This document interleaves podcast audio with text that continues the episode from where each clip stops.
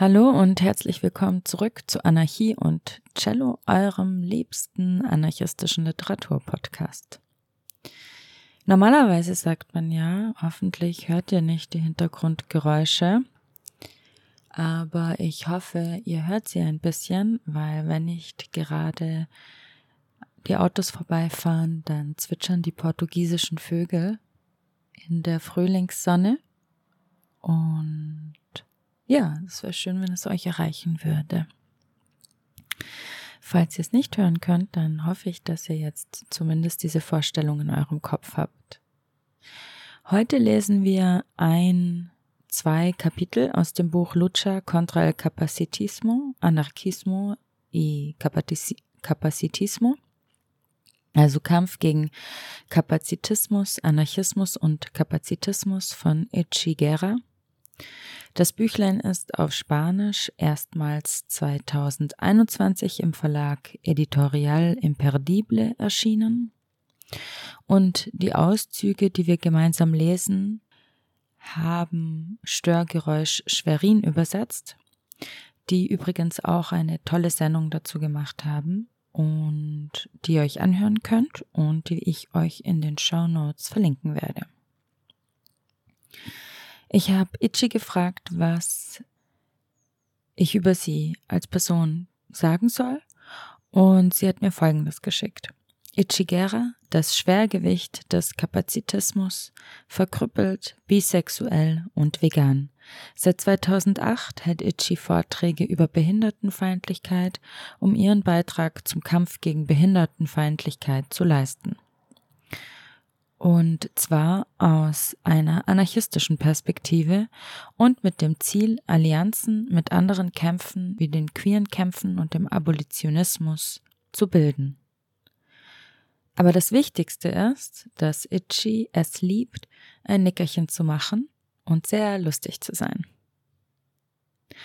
Und bevor wir nun gleich in den Text reinlesen, möchte ich euch noch dazu einladen, den neuen Newsletter ungezwungen zu abonnieren, der April, äh, der ab April monatlich kostenlos erscheinen wird und euch ins Postfach flattert, wenn ihr euch auf Steady dazu anmeldet. Den Link werde ich euch natürlich auch in die Show Notes tun.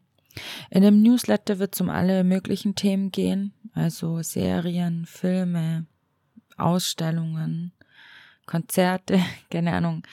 Ähm, das hört sich jetzt eigentlich mehr so nach Kultur an, aber auch aktuelle politische Geschehnisse und was mir halt sonst noch so einfällt. Und im ersten ungezwungen Newsletter wird es um, den Film Unruhe von Cyril Schäublin gehen. Der Film dreht sich nämlich um die Schweizer Anarchistinnen und Uhrmacherinnen in Saint-Imier im Jura, Ende des 20. Jahrhunderts. Und ja, da werden wir dann ein bisschen gemeinsam uns Gedanken darüber machen, wenn ihr den abonniert und lest. Genau. Und ansonsten bleibt mir nichts mehr zu sagen, außer es geht los.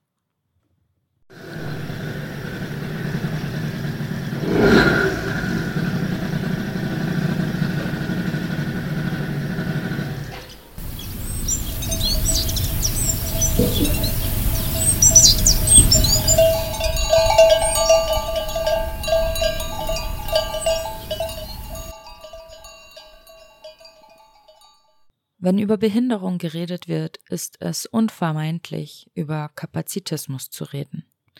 Das ist ein Begriff, der mehr und mehr in den sozialen Bewegungen auftaucht, aber in seiner eigentlichen Bedeutung nicht näher betrachtet wird. Kapazitismus ist das soziale, politische und wirtschaftliche System, welches behinderte Menschen in Anführungsstrichen diskriminiert, weil sie behindert in Anführungsstrichen sind. Es ist ein System, in dem Körper und Bewusstsein nach den Standards der Normalität, der Intelligenz und der Volltrefflichkeit oder Auserlesenheit bewertet werden. Diese Werte werden vom Kapitalismus und dem Staat festgelegt. So entsteht die Idee einer perfekten Person, in Anführungsstrichen, perfekt in dem Sinne, dass sie eine maximale Verwertbarkeit für das System darstellt. Unser Wert bemisst sich also an der Nützlichkeit für andere. Jede Person, die diese Verwertbarkeit nicht erfüllt oder erfüllen kann, wird diskriminiert und behindert, als Person diskreditiert und verliert all ihre Rechte. Deswegen sagen wir, dass Behinderung nur ein soziales Konstrukt ist, das durch Diskriminierung und Behinderung nicht normativer Menschen entsteht. Eine Person wird nicht behindert geboren, sondern durch seine Beziehung im gesellschaftlichen Kontext und wie diese eben Behinderung versteht, definiert. Einige dieser Gewaltstrategien, die dabei verwendet werden, sind Sterilisation, Inhaftierung bis hin zum Mord. Diese Strategien entwickelten sich, wie sich das kapitalistische System entwickelte. Entstanden aus der Notwendigkeit des Kapitalismus, die Idee eines perfekten Körpers zu schaffen und zu fördern, dazu gedacht, einen maximalen wirtschaftlichen und sozialen Nutzen herauszupressen. In der Industrialisierung wurde der Körper vorrangig als Arbeitskraft gesehen. Die Wirksamkeit wurde durch medizinische Gesundheitsstandards definiert, einzig auf die Funktionalität des Körpers zur wirtschaftlichen Produktivität ausgerichtet. Mit dem Konsumkapitalismus verwandelt sich die Gesellschaft der Produzenten in die Gesellschaft der Konsumenten in der Werbung Image und ästhetische Ideale vorherrschen. Der soziale Erfolg verbindet sich mit dem physischen Erfolg und der soziale Aufstieg spiegelt sich darin wider, wie weit ihr Körper dem ästhetischen Ideal entspricht, sich dieser Norm anpasst. Die Tatsache, dass es sich zu einem Konsumkapitalismus entwickelt hat und damit sich die medizinische Gewalt verändert, impliziert nicht, dass die Ideen der Industrialisierung nicht mehr präsent sind, sondern sie koexistieren weiter. Die Medizin wird im Konsumkapitalismus für die Förderung der Gesundheit in Verbindung mit der ästhetischen Sphäre zuständig sein. Jeder Körper, der der entsprechenden Vorstellung von Konsumschönheit ähnelt, wird als gesund angesehen. Dies führt dazu, dass die Medizin den Körper normalisiert, um sowohl Gesundheit als auch Schönheit zu erreichen und so das Ideal eines gesunden, schönen, gut aussehenden und schlanken Körpers schafft. Die Körper werden so reguliert, dass sie diesem Standard entsprechen und das Unberechtigte legitimieren. Diese Regulierung führt oft dazu, dass wir die Kontrolle über unseren Körper verlieren. Behinderte Menschen wurden schon immer reguliert und für die Medizin rehabilitiert mit dem Hintergrund, ein Heilmittel zu finden, das uns der körperlichen Anerkennung nahekommt.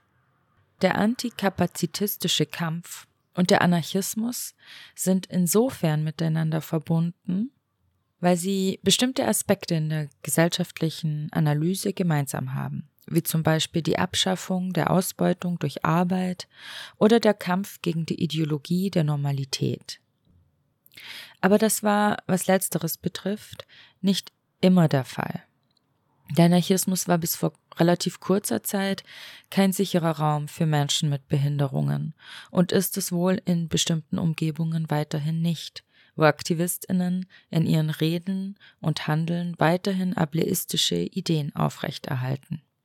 In der Spanischen Revolution von 1936 wurden Gefährten, die im Kampf verwundet wurden, nach Hause zu ihren Frauen geschickt, damit diese sich um sie kümmern, weil sie nutzlos waren und unfähig, irgendwas zum Kampf beizutragen. So kapazitistisch und machomäßig diese Entscheidung auch war. Oder auch von Emma Goldman selbst, die wir sehr schätzen und die für viele von uns eine Referenz ist, kamen ableistische Kommentare, wie wenn sie die Verteilung und Verwendung von Verhütungsmitteln mit der Begründung verteidigte, dass, Zitat, wenn die Geburtenkontrolle nicht durch den Staat gefördert wird oder die Internierung von Behinderten, die Anzahl von Bedürftigen, Syphilitikern, Epileptikern, Krüppeln, Kranken zu einem Ärgernis, eine Behinderung für die Gesellschaft werden kann. Zitat Ende. Aber inzwischen sind durch neue Problemstellungen innerhalb des Anarchismus wirkliche Lösungen zum Kapazitismus gefunden und ist eine der Bewegungen, die sich am meisten mit dem Thema befassen. Die Zerstörung des Prinzips Kapazitismus wird als klares und reales Ziel formuliert.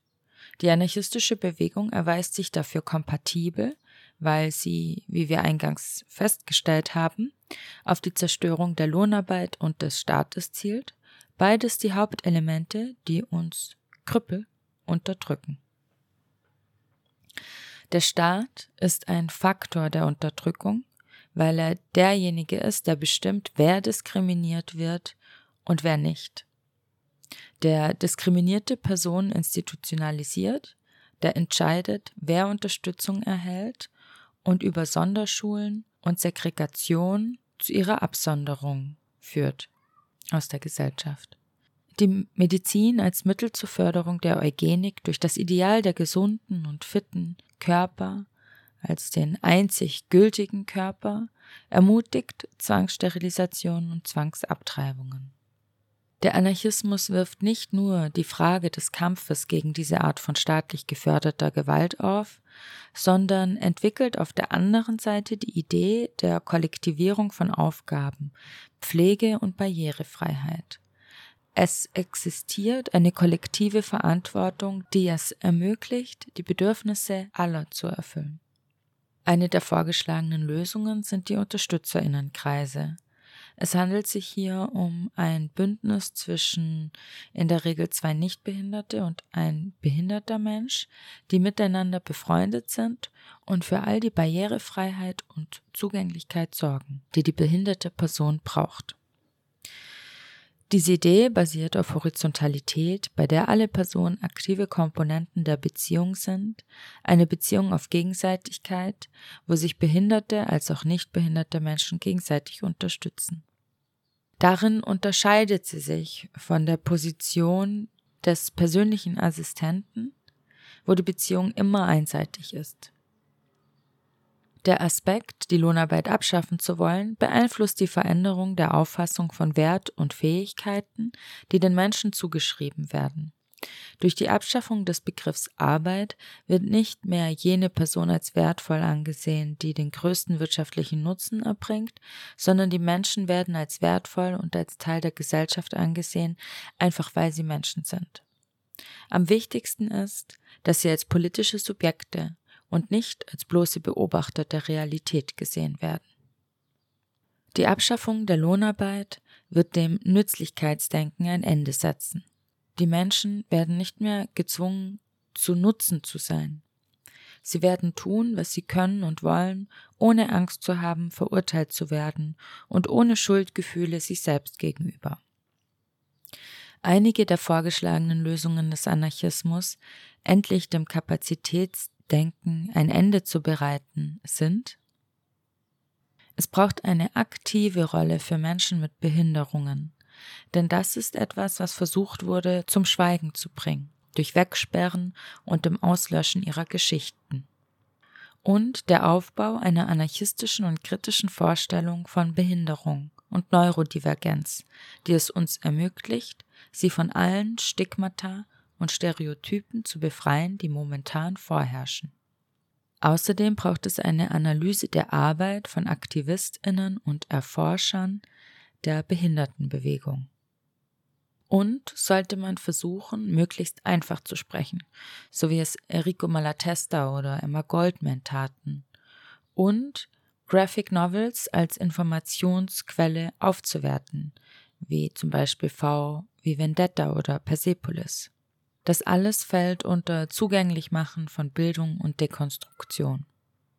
Und damit einhergeht ähm, Möglichkeiten zu schaffen für Vorträge, Konferenzen, Schriften und Aktionen. Man sollte anarchistisches Material zusammenstellen, wie zum Beispiel eine radikale Pädagogik, die das Kapazitätsprinzip dekonstruiert. Krisenhäuser und Selbstfürsorgegruppen müssen aufgebaut werden und die gegenseitige Hilfe als Grundlage der zwischenmenschlichen Beziehungen instituiert. Zuletzt, aber daher nicht weniger wichtig, liegt Wert auf Ruhe und Siestas. Die Nickerchen sind insofern revolutionär, da sie uns ermöglichen, uns von all der Gewalt, die das System auf uns ausübt, zu erholen.